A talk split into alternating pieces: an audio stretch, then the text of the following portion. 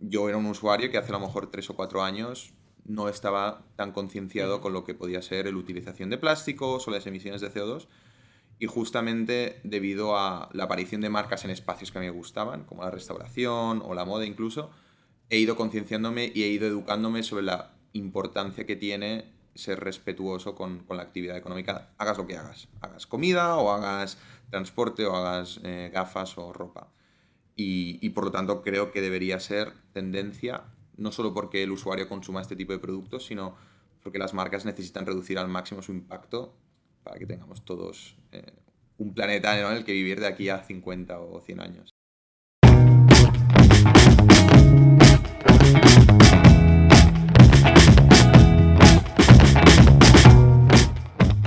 Hola y bienvenidos al podcast de Dari. Yo soy Rafael Ortiz y este es un espacio dedicado a las empresas con cuerpo y alma. En este episodio hablamos con Oscar Valledor, CEO y co-founder de Project Lobster, una startup que tiene por objetivo crear un cambio profundo en un sector tan convencional como el de las gafas graduadas y las gafas de sol. Project Lobster busca reinventar toda la experiencia de utilizar gafas, desde el uso de Internet como principal canal de marketing, la apuesta por productos hechos a mano con materiales sostenibles y reciclables, hasta la honestidad, la transparencia y la sencillez como banderas. Oscar, por su parte, estudió Administración de Empresas en la Universidad Pompeu Fabra de Barcelona y complementó sus estudios en la Universidad de Montreal. En 2017 fue seleccionado como uno de los 49 emprendedores jóvenes más prometedores de España. Antes de comenzar con el episodio, queremos invitarte a probar Dari Basics, donde podrás hacer un check-up completo de tu empresa y encontrarás herramientas para fortalecer las áreas analizadas. También podrás conocer las fechas de nuestros e-coffee learnings.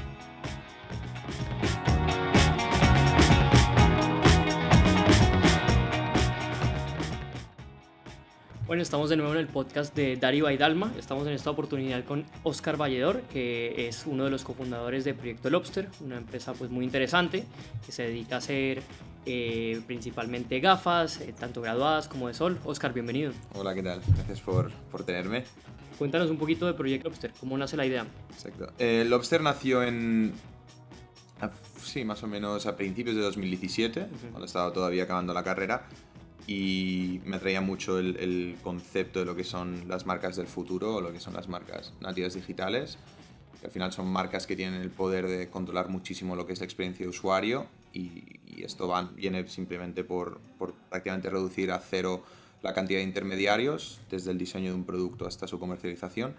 Y era un concepto que me pareció súper interesante porque permitía innovar muchísimo en cómo que se podían comercializar productos pues normales, estilo pues desde calzado, ropa, hasta gafas, eh, la experiencia con el dentista, o sea, habían, habían 40.000 campos diferentes. Me gustó mucho la idea del tema gafas porque es un producto que ahora mismo necesita el 67% de la población en España va en aumento, sobre todo en los últimos años.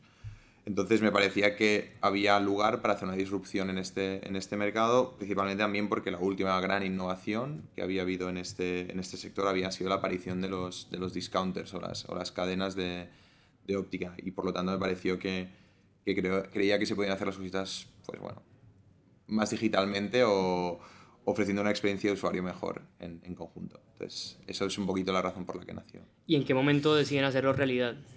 Em, bueno, esto también empezó porque estábamos en el. Entré en un programa del Banco Santander que eh, antes se llamaba Youth y ahora se llama Explorer. Y, mm, y, fue avanzando fases. Curiosamente me decían que no, evidentemente no tenía oportunidades de ganar el programa, pero bueno, no tenía que estar ahí para aprender y, pasármelo bien. Y al final se juntó que acabé ganando el programa dos días después de graduarme de la carrera de, de A de la Universidad Pompeu Fabra. Y entonces en ese momento pues dije, oye, pues a lo mejor sí que merece la pena meterse en serio con esto y ver qué pasa, ver qué depara. Y de hecho me di em, un año entero para que diera signos de vida inteligente, que llamamos, que era decir, oye, queremos estar vendiendo cada día. Si conseguimos estar vendiendo cada día, probablemente haya vida inteligente detrás de este proyecto. Y, y me di un año para, para, conseguir esto. ¿Y cuál fue ese punto de inflexión? cuando te diste cuenta que ya realmente podía materializarse, podía ser pues el, el emprendimiento que ustedes querían? Fue un, fue un poquito más pronto que el año, porque nada más arrancar, eh, nos dimos cuenta que hicimos un par de, de, acciones que funcionaban muy bien a la hora de convertir, porque de hecho nada más lanzar abrimos la web y no vendíamos nada. O sea, evidentemente no vendíamos ni una sola gafa, se tardamos yo creo que No, tengo ni idea cuánto tardamos ahora, pero a lo mejor pasan dos o tres semanas hasta que tuvimos la primera gafa por, por la página web. Y eso me hizo eh, básicamente agudizar el ingenio y muy rápidamente hicimos un par de testeos que empezaron a, hicieron que empezáramos a vender. Y, y, poco después nos aceptaron en la aceleradora de, de Joan Roche de Mercadona en, en, Valencia, lanzadera. Y entonces ya en ese momento nos dimos cuenta que sí que tenía sentido. Y ya pues en el momento en que empezamos a tener, a vender, pues a facturar cinco dígitos al mes, que tuvo que ser cuatro o cinco meses después de arrancar, eh, a partir de ahí, pues tenía sentido lo que estábamos haciendo, yo creo. Como de imprimir esa visión eh, que tienen ustedes, eh, lo que nos contabas antes de, pues el tema de las gafas, que has visto poco progreso en, en el campo. ¿Cuál es esa, por llamarlo así, e, esa inspiración que quieren darle a ustedes al mundo con este emprendimiento, o esa visión que quieren impulsar?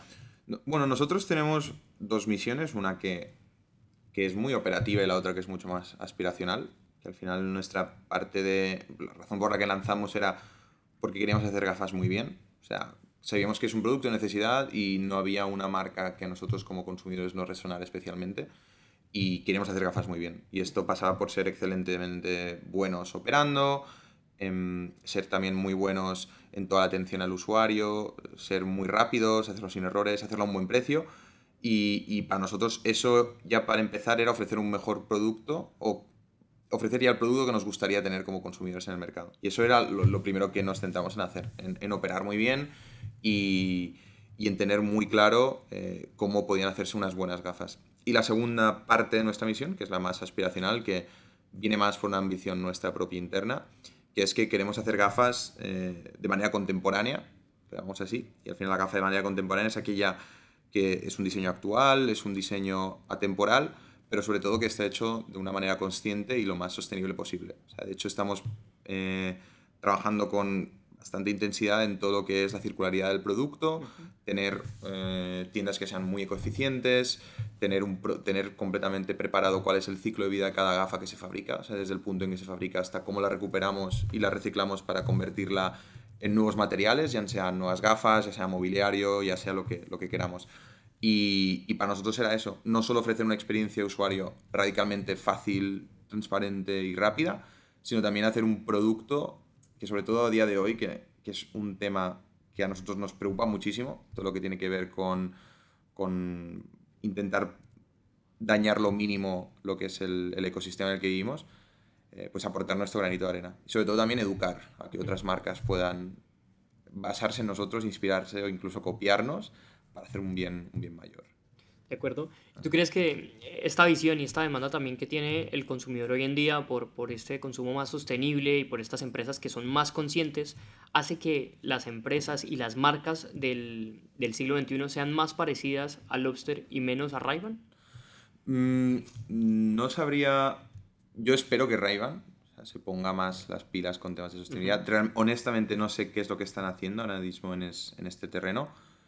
Sí que creo que hay gente que lo tachará de oportunista o gente que dirá eh, que esto es una moda, pero creo que es de las mejores modas porque al final simplemente se trata de que, hostia, si tú estás implementando eh, prácticas sostenibles para reducir eh, al máximo lo que son tus emisiones de CO2 o reducir tu utilización de plásticos, al final estás haciendo algo que nos interesa a todos. Y si el usuario es aquel que pide este producto, ¿sabes?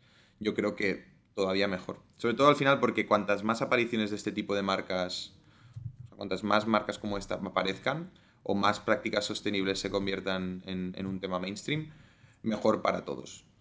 yo era un usuario que hace a lo mejor tres o cuatro años no estaba tan concienciado con lo que podía ser la utilización de plásticos o las emisiones de CO2 y justamente debido a la aparición de marcas en espacios que a mí me gustaban, como la restauración o la moda incluso, he ido concienciándome y he ido educándome sobre la importancia que tiene ser respetuoso con, con, la actividad económica, hagas lo que hagas. Hagas comida o hagas transporte o hagas eh, gafas o ropa.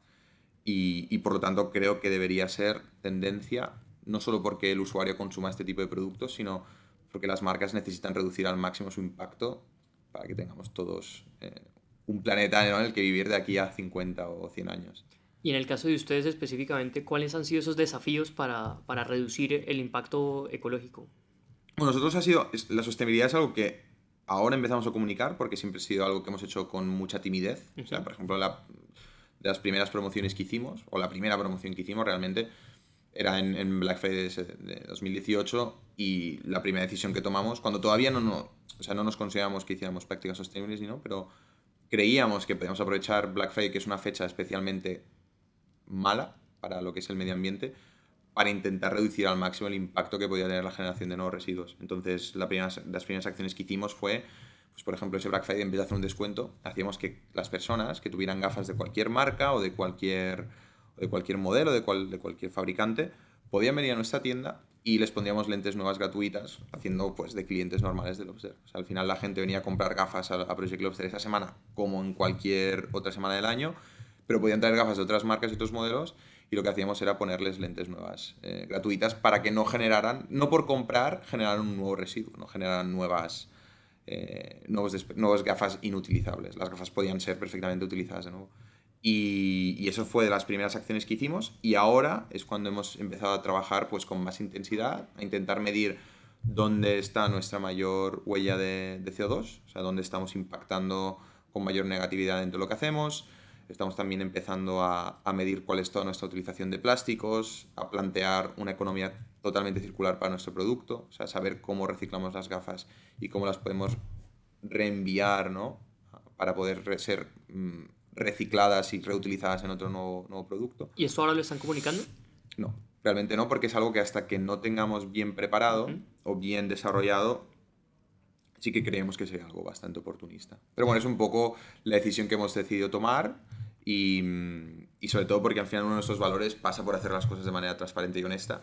No vamos a intentar vender algo que no es todavía, pero sí que sabemos que para nosotros en el futuro, dentro de cinco años, lo que nos gustaría decir es que Project Lobster es una empresa que ha empezado una revolución dentro de lo que es su sector, no solo por ofrecer una atención y un producto excelentes, sino por convertirse en un líder de lo que es el cambio hacia prácticas más sostenibles. De acuerdo. Eh, volvamos de nuevo al tema del emprendimiento y esta temática que hablamos de desafíos. ¿Cuál crees que fueron esos desafíos, esas, eh, o han sido hasta el momento, o siguen siendo los desafíos más duros para ustedes como emprendedores? Yo, yo, creo que de los desafíos más complicados que hay siempre es, em, sobre todo, vender. Porque al final, cuando vendes, o vendes poco o, o no vendes nada, eh, realmente no tienes claro qué es lo que estás haciendo bien y qué es lo que no estás haciendo bien. Y tienes una matriz de incógnitas y realmente es muy complicado eh, decir, oye, no estoy vendiendo por X, pues voy a cambiar X y venderé más. Eso no lo sabes. al final a lo mejor X es la variable que funciona y es Y la que está mal.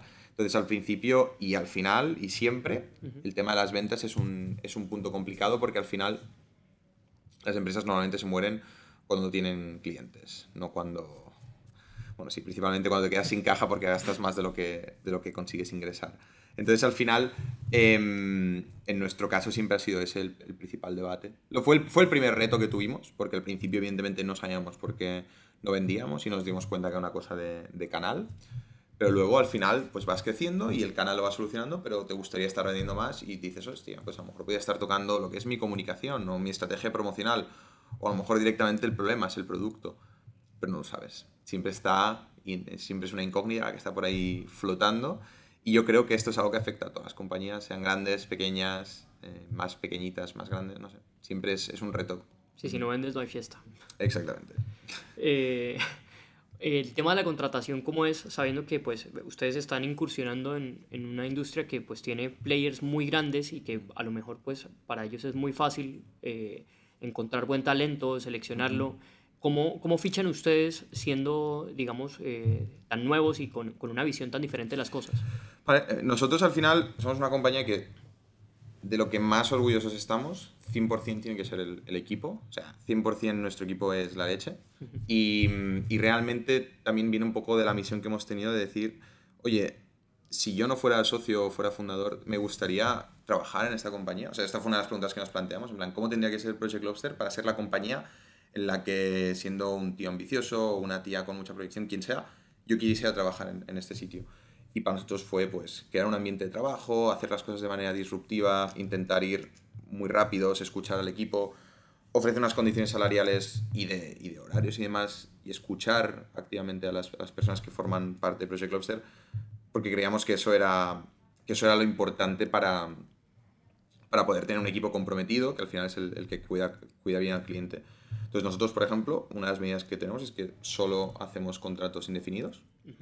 hemos hecho algún contrato temporal cuando nos lo pidió el propio trabajador incluso, porque tenía otros planes de vida, pero nosotros eh, únicamente ofrecemos contratos indefinidos, incluida la gente que tenemos en, en retail, porque pensamos que para la gente es importante eh, tener clara ¿no? cuál es su situación laboral y tener esa seguridad y no tener que estar pendientes de encontrar otras, otras opciones.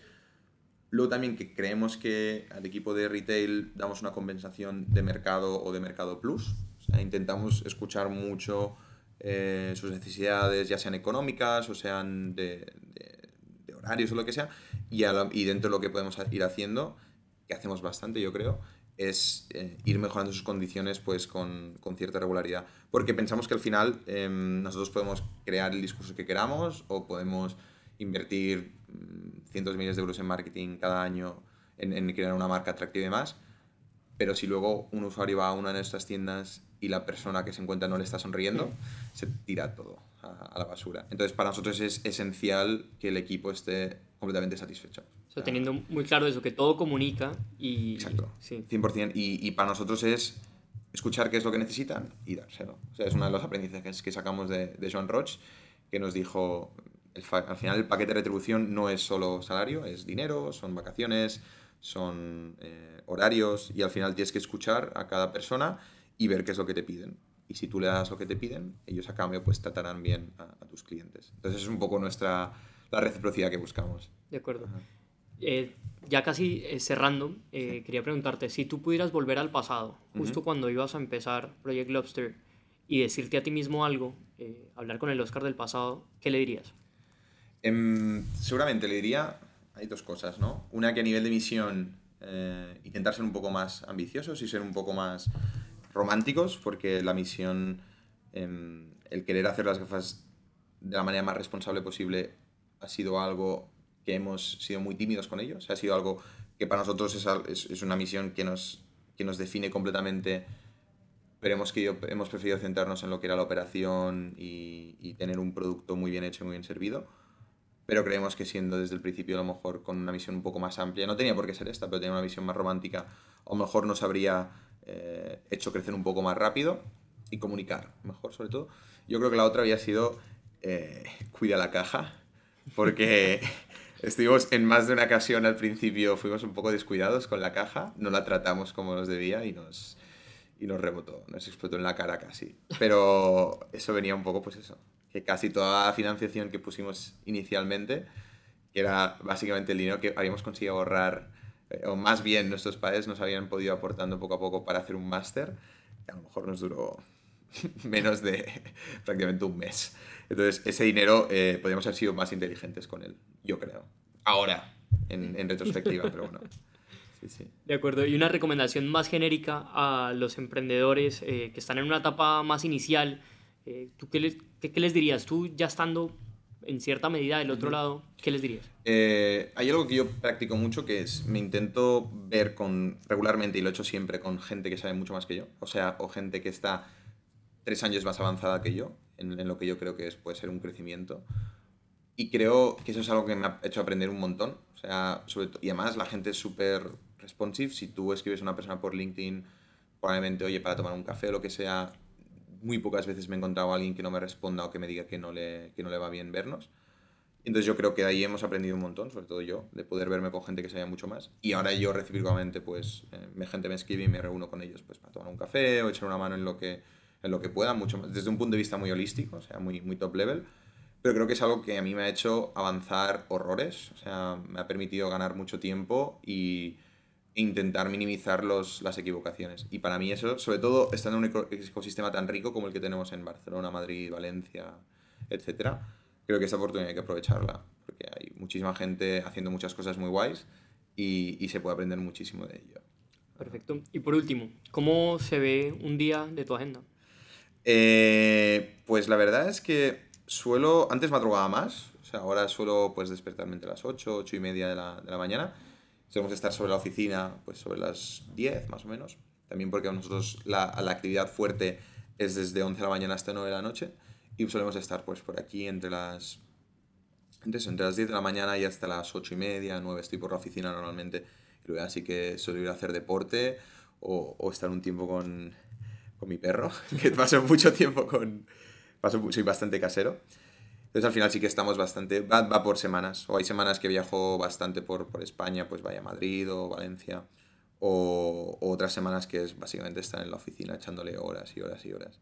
Pero bueno, suelo ser bastante flexible. ¿Y ese periodo en la oficina es repetitivo o va cambiando? No, que cada día me levanto y no tengo ni idea de qué va a pasar. O sea, yo cada día llego a la oficina y no sé qué me voy a encontrar y eso es emocionante. O sea, la vida del emprendedor. Al final, yo creo que eso es lo más divertido que hay. O sea, de repente un día pues eh, tienes un pollo tremendo, otro día tienes cosas más excitantes. Entonces, al final, yo creo que, que la gracia de una de las grandes, de los motivos más bonitos para emprender, yo creo que es la, la incertidumbre y a veces también puede jugar una mala pasada, ¿no? Pero la incertidumbre suele ser bastante emocionante. Sí, sí. Oscar, muchas gracias. Nada, gracias a vosotros.